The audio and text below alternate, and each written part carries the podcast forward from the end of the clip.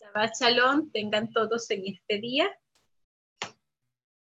Aquí estamos hoy para estudiar nuestra porción de la Haftarah y de también este, tener un poco de, de, estudio, ¿no? De todo lo que es la relación aquí entre la Torah, ¿verdad? Los escritos apostólicos y ver allí lo que el profeta Isaías nos trae como ya Ronald había mencionado el día de ayer, estamos en los, los Shabbat de consuelo para el pueblo de Israel. Son siete Shabbat desde este Shabbat, que es el primero, hasta que lleguemos a Rosa Chanat. Así que eh, cuando estemos en Rosa Chanat ya han pasado siete semanas, estamos cerca, ¿no? Ya se acercan los, los días nuevamente, ya pasó un año desde que estuvimos celebrando. Le decía yo a Ronald este, ayer que ya nos quedaba muy poco, ¿verdad?, para preparar las fiestas, para estar allí celebrando nuevamente todas esas fiestas maravillosas. El segundo, eh, como quien dice, el segundo ciclo importante de fiestas judías. Así que este, vemos que la, para allá, ¿verdad? Em, esta nos estaba hablando de, de Hanán, que era la palabra y supliqué, ¿verdad? Y este, rogué allí o imploré a Hashem, ¿verdad? Y era un pedido que bien vimos que era de Moshe por entrar a la tierra prometida.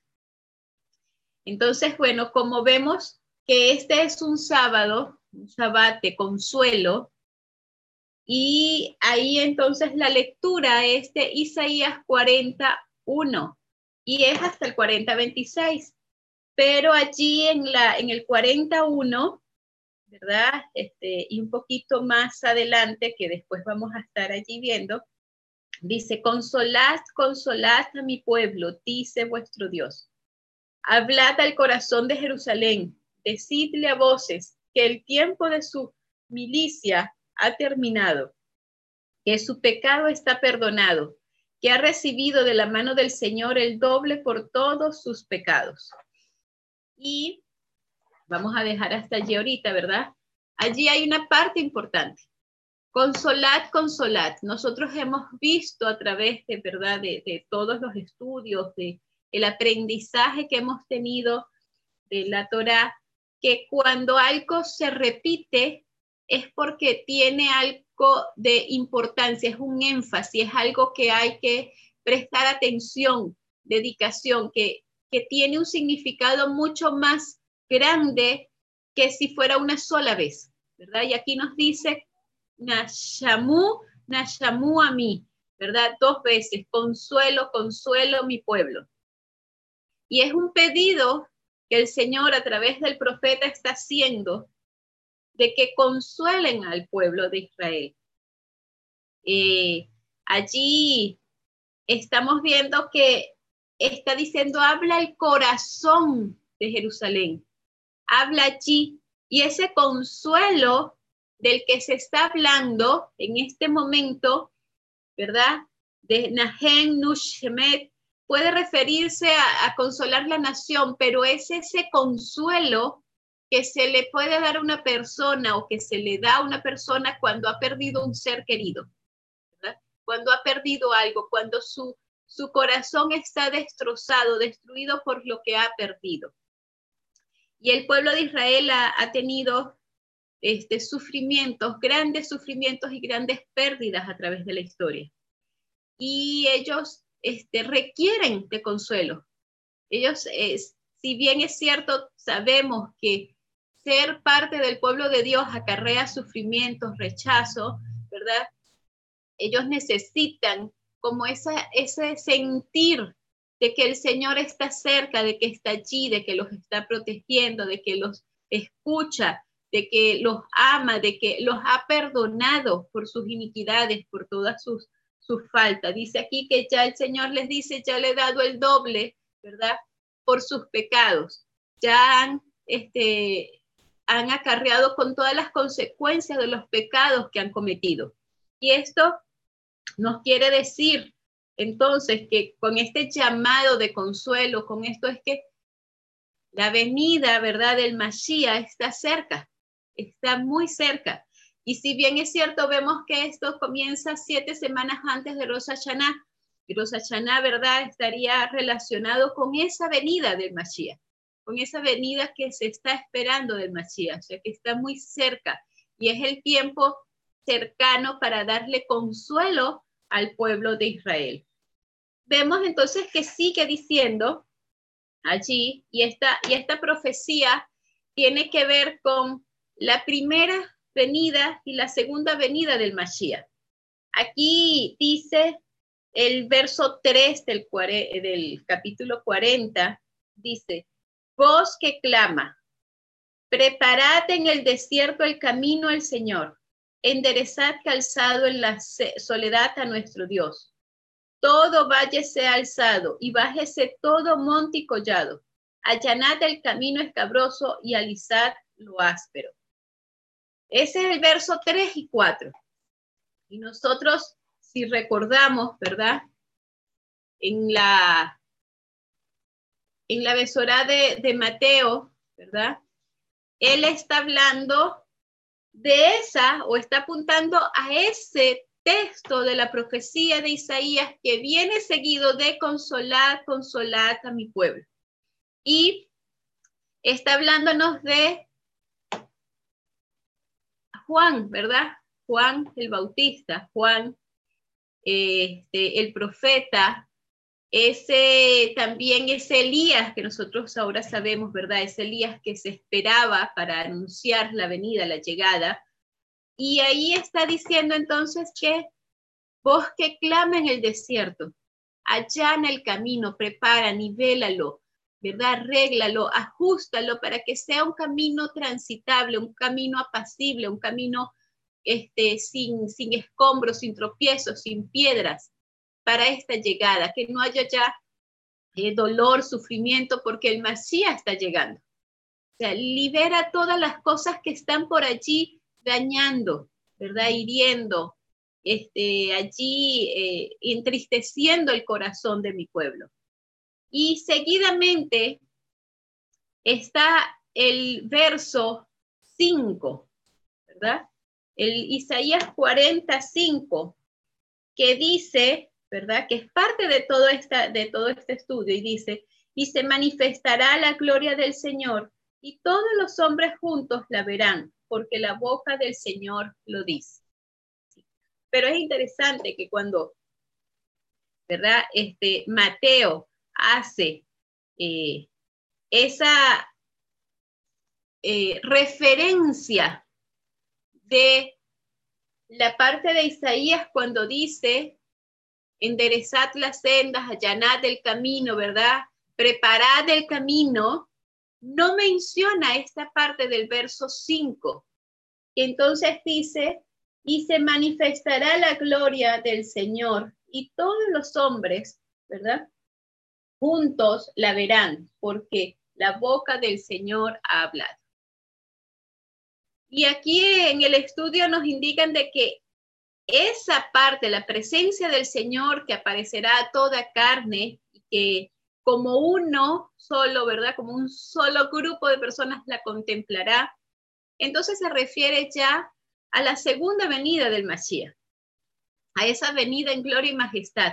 Pero están unidas estas dos profecías, estos textos en un mismo estudio, ¿verdad? Estas profecías están unidas allí. Está la primera parte y está la segunda parte que viene inmediatamente allí, están muy cerca.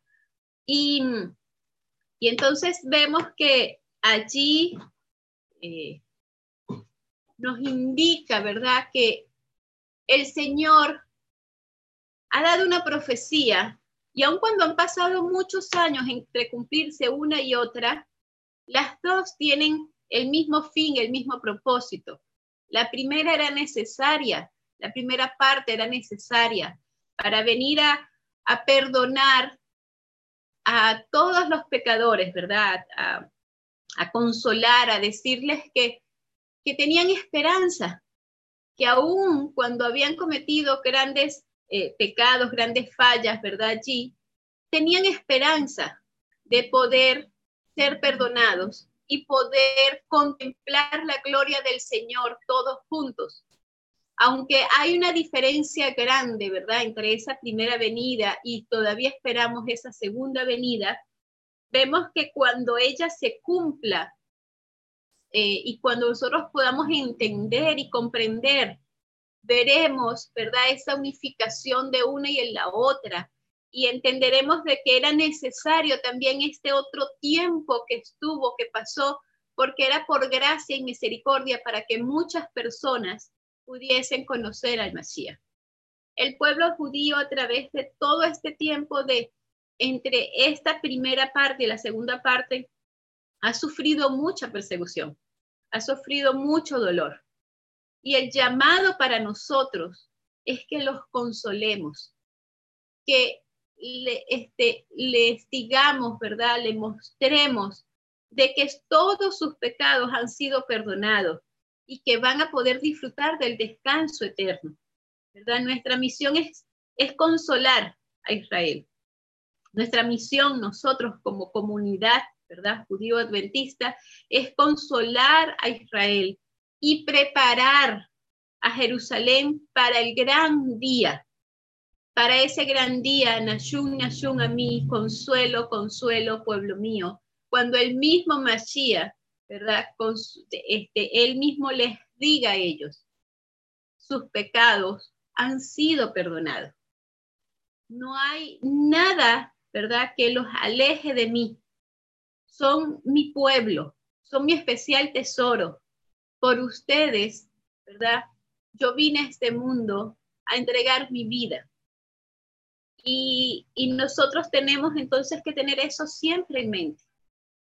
Nosotros tenemos que eh, consolarlos, aliviarlos, comprender. Ronald hablaba ayer del libro, esta persona que escribió sobre su experiencia, ¿verdad? De, el holocausto y cómo él lo relacionaba con el sufrimiento de Jot y cómo él aprendió y cómo se sobrepuso a todas esas eh, dificultades, ¿verdad? Y aunque no podía entender, estuvo allí.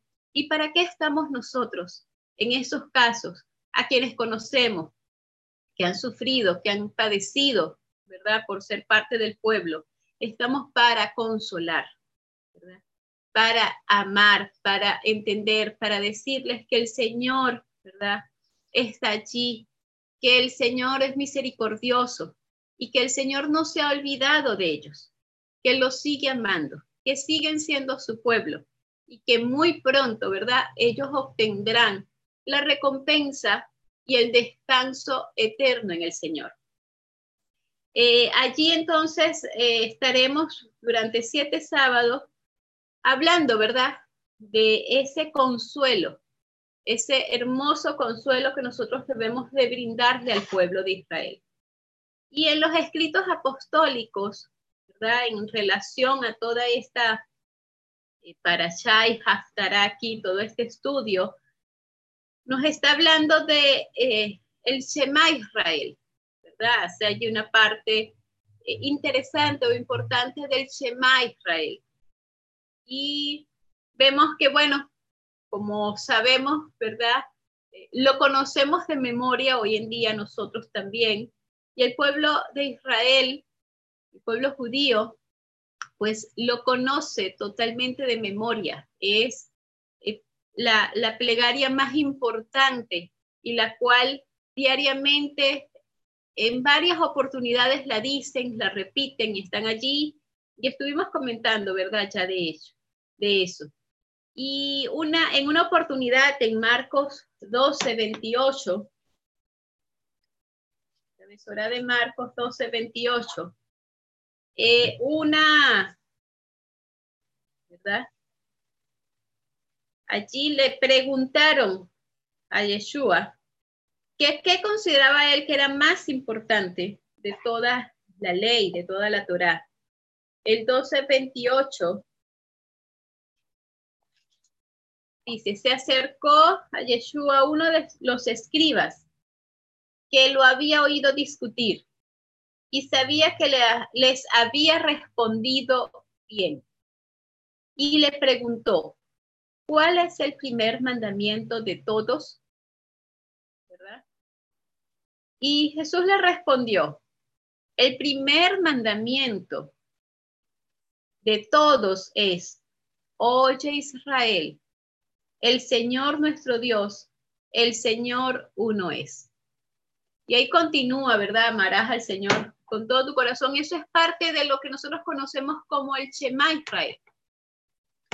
Para Yeshua, ese era el primero y el más importante de todos los mandamientos.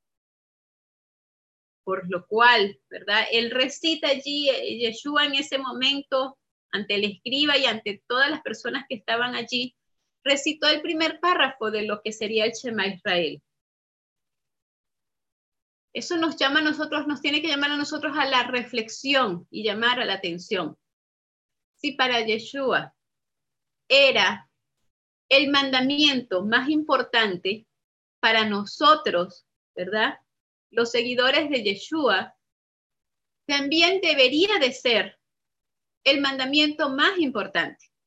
Porque si él públicamente lo dijo así, si él lo expresó de esa forma, entonces nosotros tenemos que tomarlo muy en cuenta. Así como esta palabra que estábamos viendo, consolados, consolados, tenemos que prestar bastante atención, ¿verdad? Ella, y que nos llama ya la reflexión.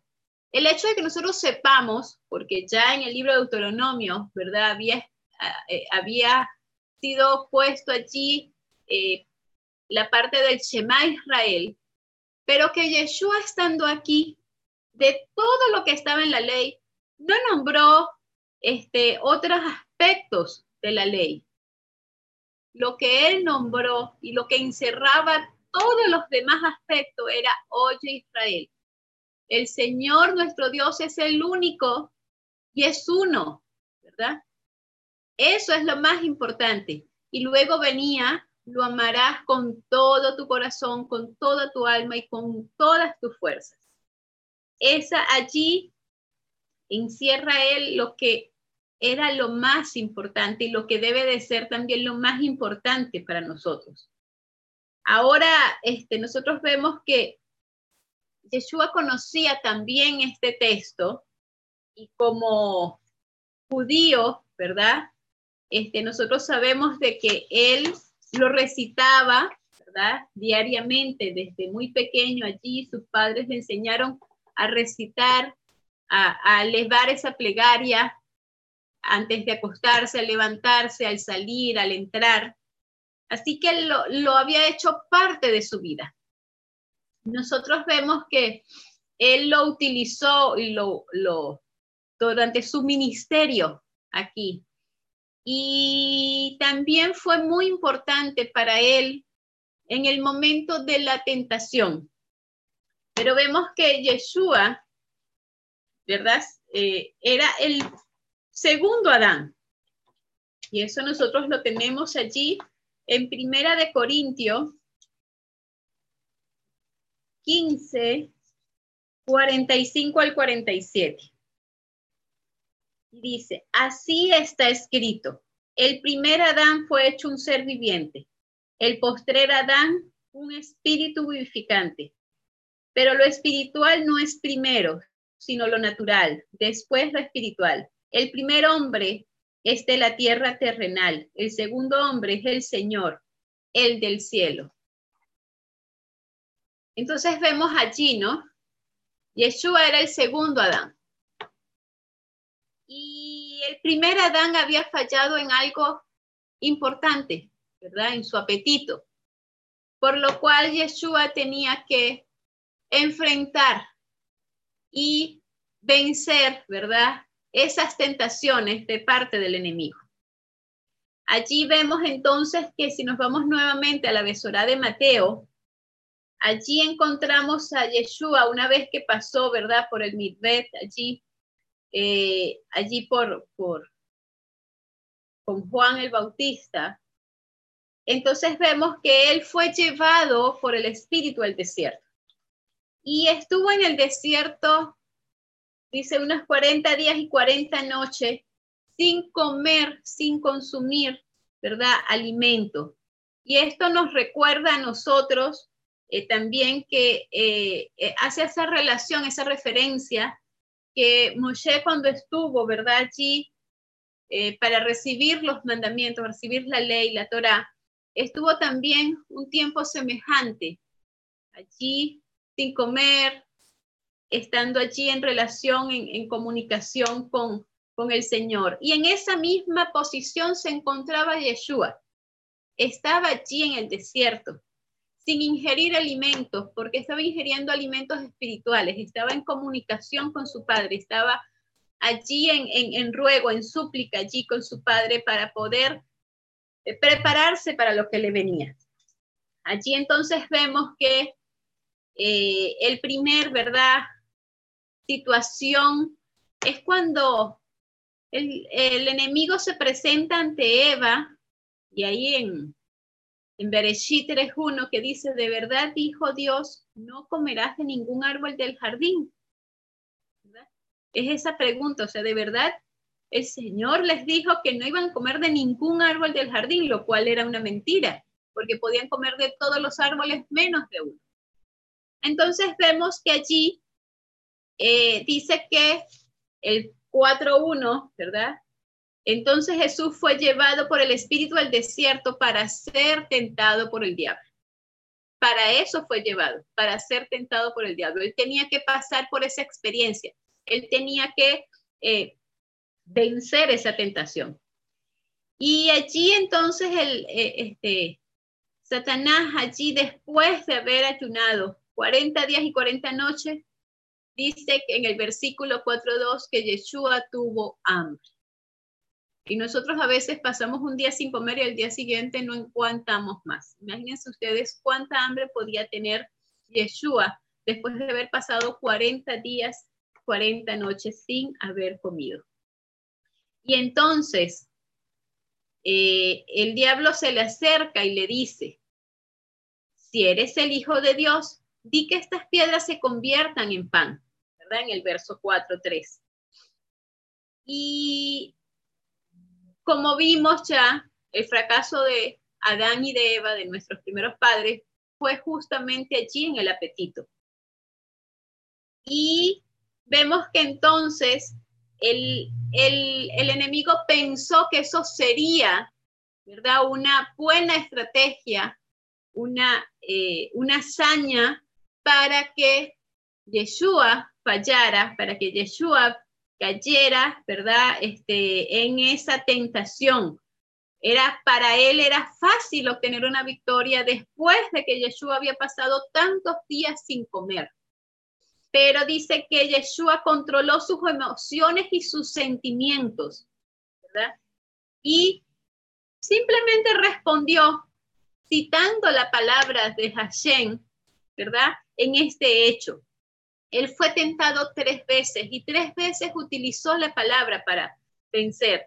Dice que eh, tres veces respondió con citas del libro de Deuteronomio y dos veces respondió utilizando el Shema Israel. Entonces dice que allí, después que eh, el enemigo le dice que convierta, ¿verdad?, las piedras en pan, en la besora Mateo 4, 4 dice, está escrito, no solo de pan vivirá el hombre, sino de toda palabra que sale de la boca de Dios. Y esta es una cita de Deuteronomio 8, 3. Allí este, él está citando directamente el libro de Deuteronomio.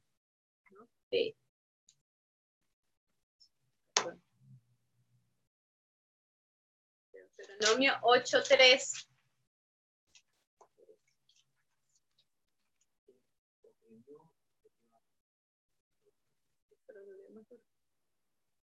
Ah, ok. Bueno. Te humilló, te hizo pasar hambre y te sustentó con maná, comida que ni tú ni tus padres habían conocido, para hacerte saber que el hombre no vive solo de pan, sino de toda palabra que sale de la boca del Señor. Allí entonces vemos, ¿verdad? Cómo este, Yeshua le hace referencia a esto que, que Moshe le había estado hablando al pueblo de Israel allí días antes de su muerte y poco antes de que ellos entraran a la tierra de Canaán, ¿verdad? eh, no solo de pan vivirá el hombre, no solo de eso, sino de toda palabra que sale. Nuestra, por supuesto, nuestra comida, ¿verdad? Principal proviene de Dios, tanto el sustento eh, físico como el sustento espiritual. Y es por ello que nosotros cada día debemos de buscar esa comida, debemos de buscar y reclamar este, e, ese alimento espiritual que Él nos puede dar. Ahora bien, Ronald creo que había referido ya anteriormente de que Yeshua tuvo tentaciones, pero el enemigo tienta a cada quien en lo que sabe que puede caer o que puede realizar. Yeshua podía convertir la piedra en pan. Nosotros no tenemos ese poder de convertir la tierra en pan. Por lo tanto, esa no es una tentación para nosotros. Esa es una tentación que fue únicamente para Yeshua porque él era Dios, porque él podía realizar ese milagro. Para nosotros las tentaciones van de acuerdo y conforme a lo que nosotros podemos realizar, lo que nosotros podemos hacer. No vamos a ser tentados más allá de lo que podamos resistir o podamos realizar. El enemigo sabe dónde y cómo tentarnos, hasta dónde podemos llegar. A Yeshua lo tentó con este hecho porque sabía que podía hacerlo. Y él dijo, bueno, eh, no le voy a colocar aquí alguna, tal vez alguna comida, ¿verdad? Que, que él no consume para ver si se la come porque tiene mucha hambre porque él fue más allá. Él quería tentar ese poder divino que estaba en él y que podía poner en práctica para evadir así el sacrificio, lo que había venido a realizar. Vemos que otra de la, de la tentación en el verso 5 eh, y 6 dice, entonces el diablo lo llevó a la ciudad santa y lo puso en el pináculo del templo y le dijo, si eres el Hijo de Dios, tírate, porque está escrito, Él mandará sus ángeles acerca de ti y en sus manos te llevarán para que no golpee tu pie contra una piedra. Dice que la ciudad más espiritual, ¿verdad? Allí del mundo era Jerusalén. La misma ciudad donde el templo recibió oraciones y sacrificios. Eh, a ese lugar el diablo llevó a Yeshua y le dijo, ¿verdad? Si realmente eres lo que pretendes ser, ¿verdad? entonces demuéstrale a todos y creerán en ti. Dice que fue una fuerte tentación, que en un breve momento este, Yeshua podía probar a todos que él era el Mashiach. Pero Yeshua no había venido a forzar la conciencia de las personas. Yeshua había venido a, que, a lograr que las personas por amor, ¿verdad? Y por el conocimiento y por evidencias de lo que había estado escrito allí en la Torá, lo reconocieran como el Mashiach. Él podía hacerlo, ¿verdad? Él podía lograr que todos reconocieran en poco tiempo que él era el Mashiach. Pero entonces el plan de salvación no se hubiese llevado a cabo, porque esa no era la idea. La idea era que cada uno reconociera por sí mismo, por hechos y por palabras, que él era el Mashiach. Nosotros hoy también es igual. Podemos de un momento para otro eh, comprender todas las cosas, entender, aceptar, porque el Señor tiene el poder para hacerlo en nosotros. El pueblo de Israel podía pasar, ¿verdad? Eh, rápidamente a Canaán, pero tenía que transitar por lugares parecidos a Egipto. Y para eso tenía que tener un aprendizaje rápido, para una fortaleza inmediata y la fe de, de pronto tenía que crecer y aumentar de forma gigantesca. Pero ese no era el plan del Señor. El plan era que ellos poco a poco fueran formando su carácter, lo fueran conociendo, lo fuesen amando. Y es también para nosotros hoy en día. El Señor pudiese hacer rápidamente que nosotros y todo el mundo entendiera, comprendiera, lo conociera y lo aceptara. bueno, que lo aceptara no, pero por lo menos que lo conociera y supiera realmente quién es Él. Pero Él no quiere eso. Él quiere que cada uno de nosotros poco a poco, paso a paso, camino a camino, lo vayamos conociendo, lo vayamos amando, vayamos por nosotros mismos, por nuestras evidencias, por nuestros hechos, por nuestro relacionamiento, comprendiendo quién es el Señor realmente y comprendiendo que Él es el Mashiach y que Él nos ha perdonado y que Él murió en nuestro lugar y nos da la oportunidad, de una vida mejor y de entrar a Canaán. Eh, allí, entonces, vemos que otra vez Yeshua le, le dice, ¿verdad? De Deuteronomio 6, 16 el texto que dice lo siguiente ante esta, ante esta tentación del enemigo. No tentarás al Señor tu Dios como lo tentaste en Masá. Allí, cuando él le dice, le propone que rápidamente, ¿verdad? Se manifieste ante todos y así todos entonces sabrán que él es el Mashiach, le dijo un texto nuevamente de Deuteronomio, ¿verdad? No te pondrás a pruebas al Señor tu Dios. Y dice que luego, eh, en el verso 8-9, otra vez el diablo lo llevó a una montaña muy alta y le mostró todos los reinos del mundo y su gloria y le dijo, todo esto te daré si postrado me adoras. El diablo pues era el príncipe de este mundo y realmente, ¿verdad? Tenía el poder para darle todos los reinos allí a Yeshua. Pero su respuesta nuevamente fue del Shema Israel. Allí del Deuteronomio 6:13. Entonces Jesús le dijo, vete Satanás, porque está escrito, adorarás al Señor tu Dios y solo a Él servirás.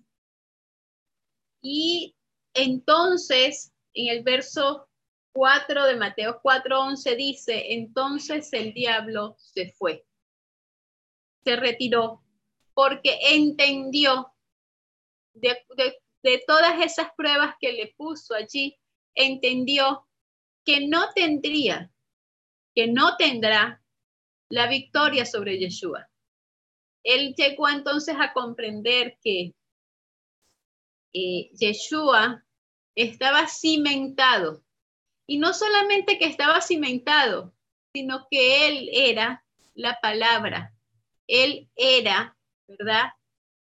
Ese Dios que había creado, que había establecido, que había este, provisto a todo el mundo, ¿verdad? De todas las cosas que había dado vida y que ahora estaba aquí y si bien es cierto, de forma humana, pero que su conexión con el Padre no había cambiado. Le demostró al enemigo que no iba a tener victoria, que no iba a, lograr, ¿verdad? Vencer al segundo Adán. Para el primer Adán le fue muy fácil, muy sencillo vencerlo, pero para este segundo Adán no tuvo la victoria y no la tendrá porque ya Yeshua lo venció completamente. Fueron tres tentaciones, pero de esas tres tentaciones, Yeshua se aferró y citó, ¿verdad? Allí el Shema Israel, textos allí directos de Deuteronomio. Entonces, ¿cuál es el aprendizaje para nosotros hoy? Que el Shema Israel debemos de hacerlo parte de nuestra vida, de nuestro diario vivir, que tenemos que aprender, como decía Vania ayer, a ser uno con Hashem, que debemos de ser indivisibles con Él, porque de esta forma, al igual que Yeshua, podemos vencer las tentaciones. No las tentaciones que le pusieron a Él, las tentaciones que el enemigo ha fabricado y ha preparado para cada uno individualmente.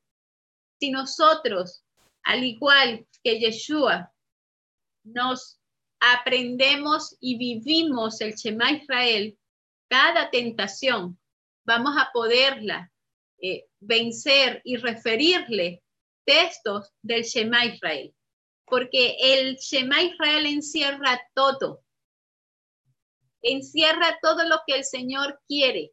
Y como Él lo dijo, ¿verdad? Allí al escriba, es el mandamiento más importante de todos, porque al nosotros amar al Señor, aceptarlo como el único uno, ¿verdad? Con nosotros, entonces estaremos siendo obedientes completamente a toda su palabra, a todos sus mandamientos. Eh, es el derivado de ese amor, de ese conocimiento. El derivado es entonces obedecerlo en todas sus palabras. No va a haber nada que escape de ello. Vamos a ser obedientes a cada una de las mismas de los preceptos que el Señor ha establecido, porque lo amaremos tanto, decía allí, ¿verdad? Amarlo con todo nuestro corazón, con toda nuestra alma, hasta el último aliento de nuestra vida, aunque vayamos a la muerte, así como Moisés estaremos igual amando al Señor. Ni siquiera porque tengamos que ir a la muerte vamos a, estar contrarios o a, o a decir que que se equivocó, que está haciendo mal las cosas. Nosotros aceptaremos todo, ¿verdad? Como obra del Señor y como para nuestro bien. Y también con todas nuestras fuerzas, ¿verdad? Con todos nuestros bienes, con todos nuestros dones, con todas nuestras habilidades, con todo lo que somos, serviremos al Señor y lo amaremos a Él. Entonces, allí, ¿verdad? No escaparía nada, nada. Porque cuando estoy hablando también con todas mis fuerzas, estoy hablando de que yo voy a, a todo lo que yo realice, todo lo que yo haga, todo lo que yo me mueva, va a ser en amor al Señor, por el Señor, ¿verdad? Movidos por el amor del Señor, movidos por el celo del Señor, movidos por Él. No habrá nada que hagamos que no vaya en compenetración con eso.